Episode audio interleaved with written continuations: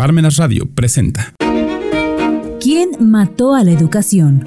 Una óptica reflexiva de la educación oficial actual, con la maestra Rosa María Zúñiga.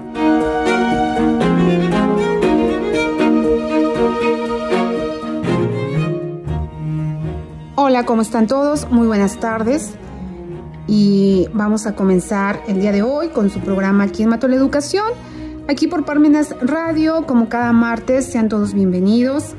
Sean todos bienvenidos. Y hoy principalmente este programa pues es una segunda parte, pero es muy importante para los, para los docentes.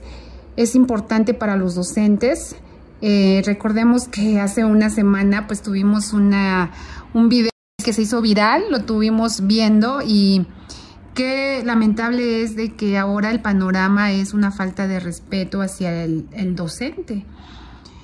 Imagínense que una señora llega a golpear al, a la maestra, aparte con palabras antisonantes, enfrente de todos los alumnos, unas palabras, la verdad, muy fuertes que, bueno, y, y aparte pues los golpes que se llevó la maestra.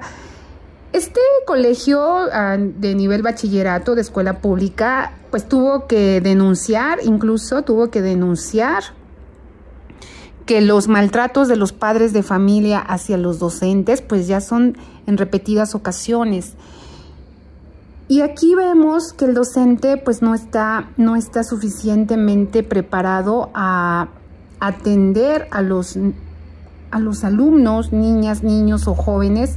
En este caso fue una escuela de educación media superior y los jóvenes no quieren no quieren asumir responsabilidades. Podemos especular pues cuál fue la razón, si la niña fue la que reprobó, si la chica fue la que no le gustó que le llamaran la atención los profesores, si la maestra le llamó la atención o la reprobó o la castigó o lo que haya sido, bueno, pues ningún padre de familia tiene el derecho de llegar y golpear al profesor.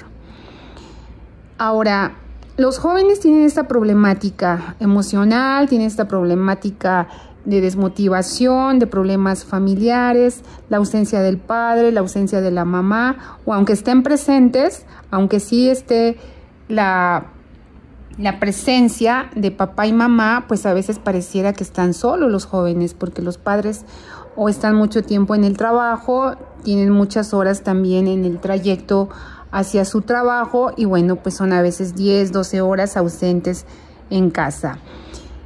¿Hay un problema grave? Sí, hay un problema grave. A nivel general, no nada más en escuelas públicas, también en escuelas privadas también en escuelas privadas hemos visto videos donde también hace cerca de tres semanas el, compañerito pues también amenaza con un arma blanca a otro de sus, de sus compañeritos en el que le amenaza y que ya no se meta con él.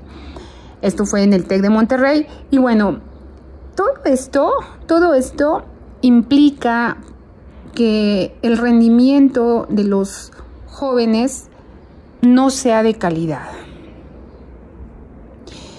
¿Cuáles son las causas? Bueno, pues más o menos comentábamos estos problemas emocionales que presenta ahora no nada más los jóvenes, sino que parte de la población mexicana con problemas de, ansiedad, con problemas emocionales, con, con una serie de ausencia de salud mental que es realmente crítica y de pensar. Mejoredu.go.mx por eso se enfoca a que reflexione el docente sobre su práctica en su práctica cotidiana, ¿no? Que tal vez está mecanizada y que se tiene que sentar a reflexionar cómo es esa enseñanza que tiene. Dice, repensar la práctica docente, reflexionar sobre ella, indagar sobre lo que se hace, encontrar los motivos que llevan a un maestro o maestra actuar de tal o cual modo, es una actividad que debería realizarse cotidianamente y ello no significa que no reflexionen. Es evidente que es una actividad común a todas las personas. Si el docente no reflexionara, difícilmente podría resolver las inusitadas demandas que se le presentan a diario en los intercambios con los estudiantes o con colegas. Pero de lo que se trata es de desarrollar procesos, procesos y es evidente que esto es una actividad común en todas las personas. Si el docente no reflexionara, difícilmente podría resolver las inusitadas demandas que se le presentan a diario en los intercambios con los estudiantes o con colegas. Pero de lo que se trata es de desarrollar procesos reflexivos, sistemáticos, colectivos y críticos. Reflexionar significa plantearse preguntas sobre lo que se hace o lo que siempre se ha hecho y modificar los saberes y conocimientos con los que se actúa todos los días, inclusive de manera automática, sin cuestionarlo. ¿Qué es la reflexión? La reflexión es un proceso de pensamiento, es la búsqueda de razones y explicaciones, es la meditación de causas y efectos de los actos personales y sociales. Los docentes pueden reflexionar sobre sus prácticas en las distintas funciones educativas que desempeñan y las dudas o inseguridades que éstas les ocasionan y que de tal manera que desarrollen formas críticas de pensar y actuar. Hacen una cita a Contreras, 1997, La autonomía del profesorado Morata. La reflexión sistematizada sobre la propia práctica la reflexión sistematizada sobre la propia práctica es la mejor herramienta que poseen los docentes para avanzar y superarse profesionalmente. ¿Qué pasa si no hay reflexión?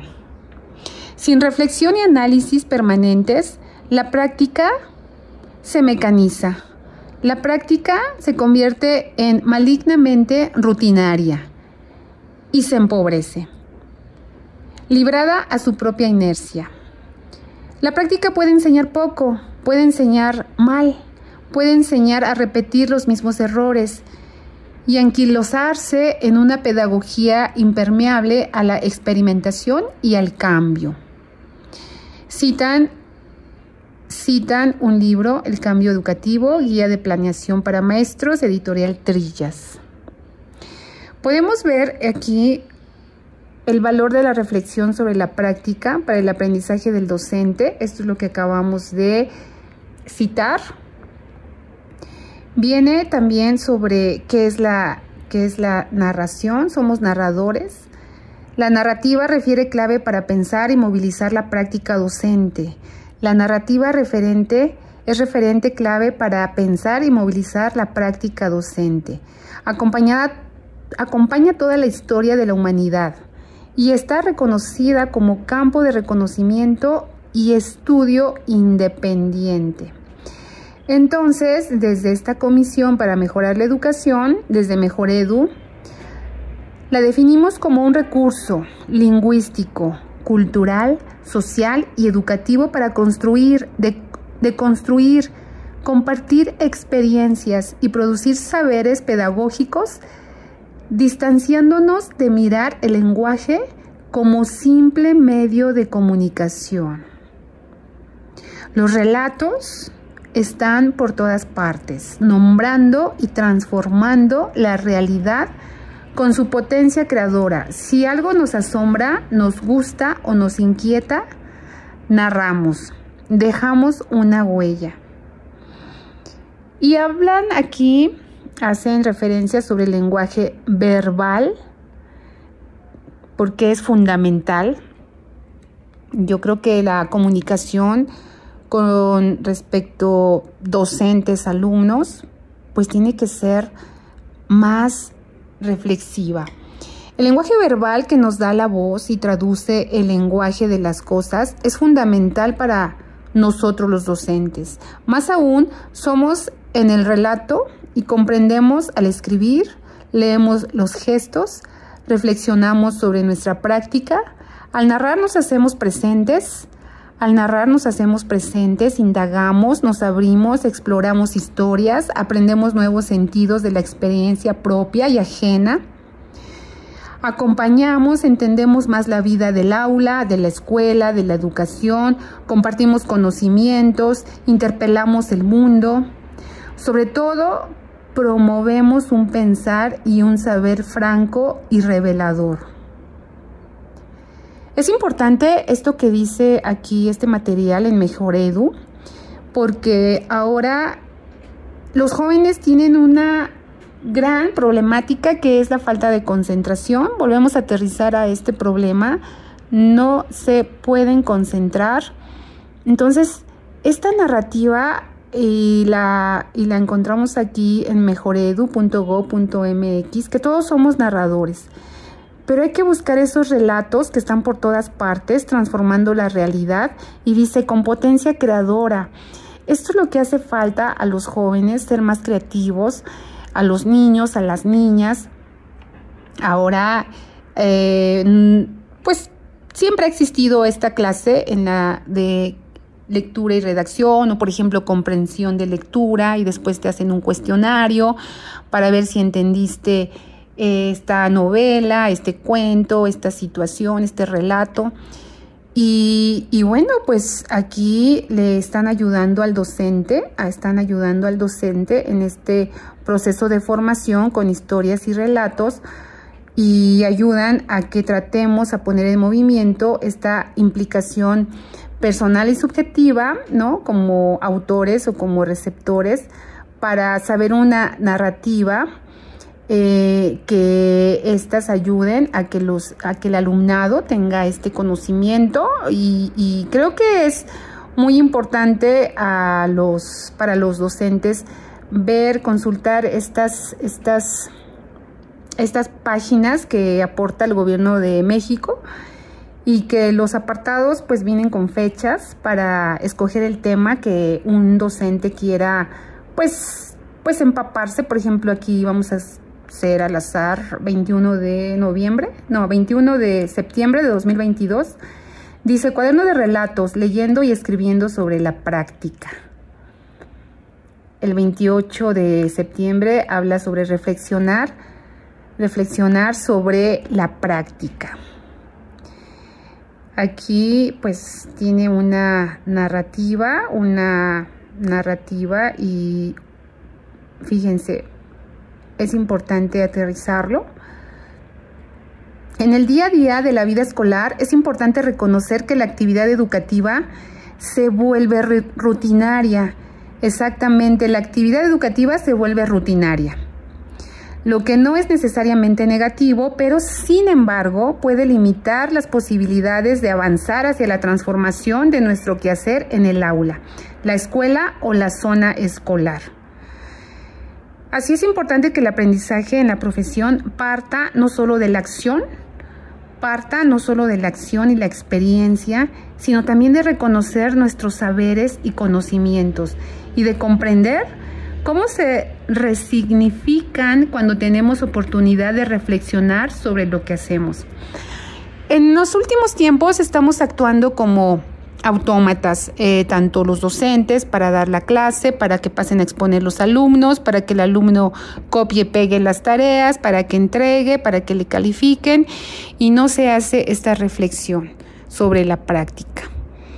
Entonces esta es una espiral reflexiva que invitan a pensar y movilizar la práctica en un proceso cíclico y aquí pues hablan cómo describir la experiencia, cómo confrontar, cómo reconstruir, cómo es posible cuestionarse. Bueno, esto ayuda mucho al docente, insisto. Eh, vamos a, vamos a ir a un pequeño corte comercial, regresamos para despedirnos de este programa, continuamos.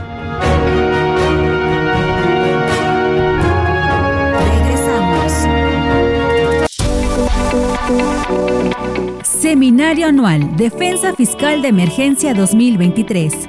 Más de 18 sesiones al año, más sesiones complementarias de urgencia, en las que profundizaremos en temas muy actuales de las autoridades fiscales y en la defensa del contribuyente. Sesiones el cuarto jueves de cada mes. Acceso a nuestra plataforma en línea Incluye material de apoyo por sesión, constancia de participación, diploma especial anual y el libro El Derecho al Revés, del autor Silvino Vergara Nava. Inscríbete al correo consultas arroba y recibe una promoción exclusiva.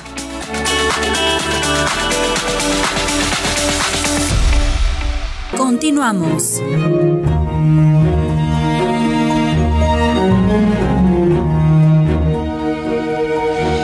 Estamos de regreso. Vamos a continuar con estas ideas para fortalecer la reflexión y colaboración en la escuela.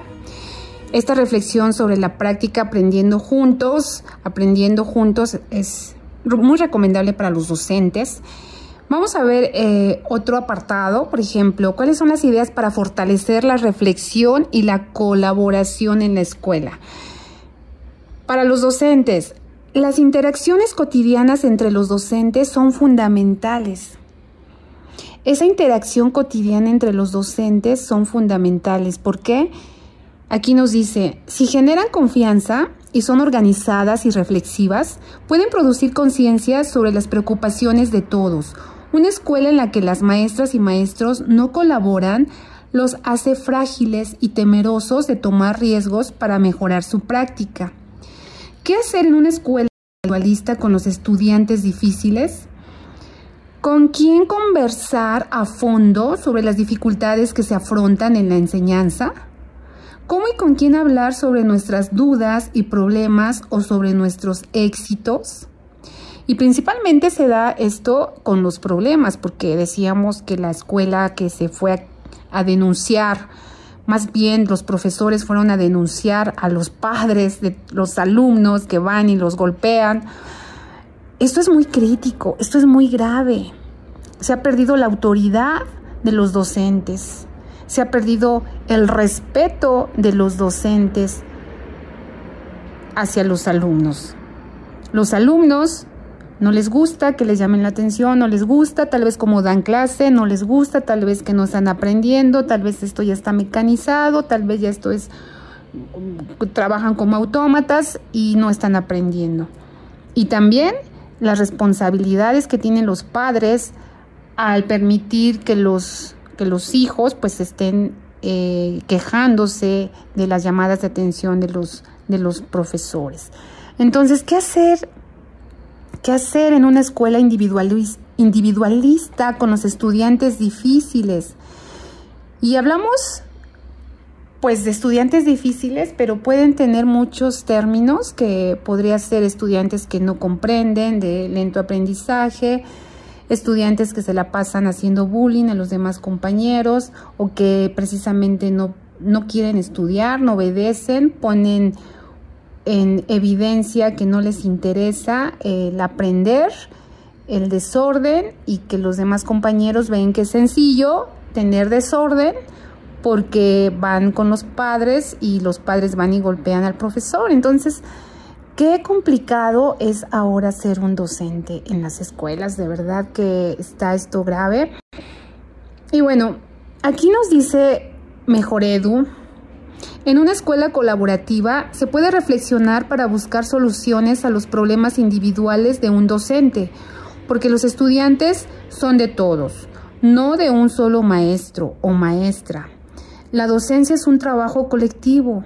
Los aprendizajes logrados son el resultado de las intervenciones de un grupo de docentes que trabaja con los mismos estudiantes. El aprendizaje profesional reflexivo y colaborativo puede combinar actividades entre partes, entre pares, observación en el aula, análisis sobre lo que sucede en el aula o en la escuela y la búsqueda de mejores formas y la búsqueda de mejores formas de enseñar y evaluar de ser posible, con el apoyo de otros actores educativos, como la supervisión escolar o especialistas externos. La colaboración requiere el encuentro con el otro. ¿Has escuchado la frase, cada cabeza es un mundo? Pues bien, el diálogo y la reflexión colectiva implican la confrontación de mundos que, aunque distintos, tienen rasgos comunes desde las cuales se pueden idear y sostener acciones encaminadas a la mejora de la práctica docente en beneficio de los estudiantes. Y aquí hace una pregunta. ¿Usted conversa con sus colegas en la escuela sobre las dificultades que enfrentan en el aula, sobre sus dudas y problemas o sobre sus éxitos? El docente conversa con sus colegas en las escuelas sobre las dificultades que, que, enfrentan en el aula, sobre sus dudas y problemas o sobre sus éxitos. Por ejemplo, cuando un docente le pide al alumno que apague su teléfono, que deje de hablar por teléfono, que se concentre. Y los alumnos, y esto es una, un testimonio de unos profesores, que los alumnos, pues, de forma ya eh, de verdad con esa falta de respeto, pues le muestran el celular al maestro y así, ¿no? Le señalan con el dedo y le dicen, ya, ya lo apagué. ¿no? Vea, lo estoy apagando. Pero realmente pues nada más están mintiendo y al rato pues ya están acá abajo chateando.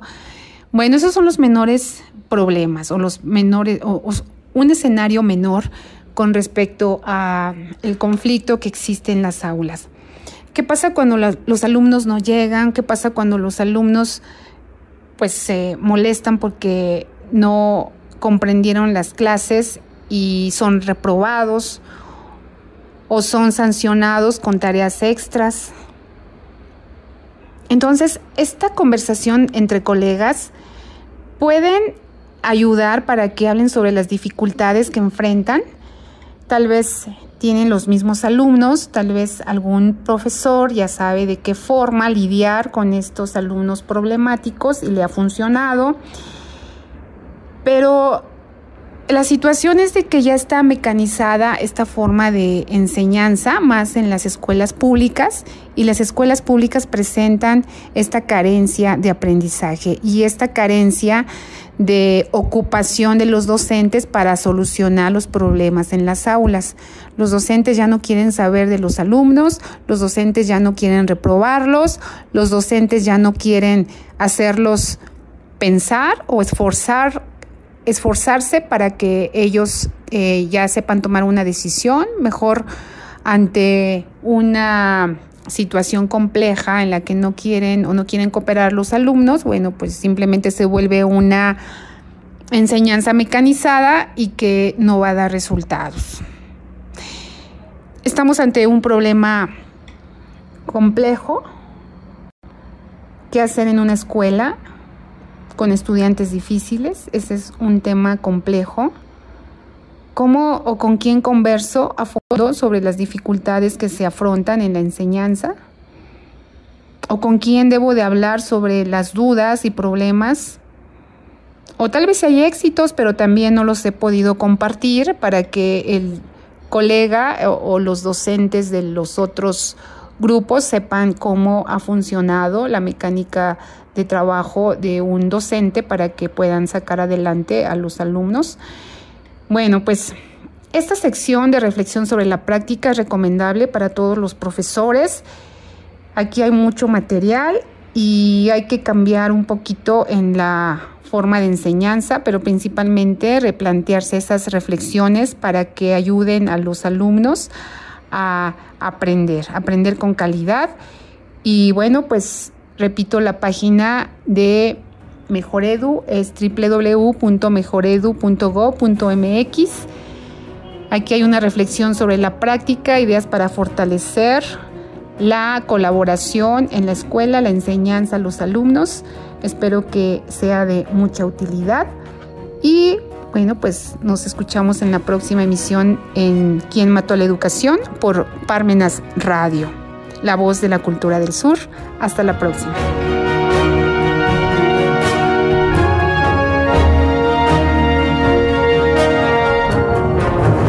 Parmenas Radio presentó ¿Quién mató a la educación?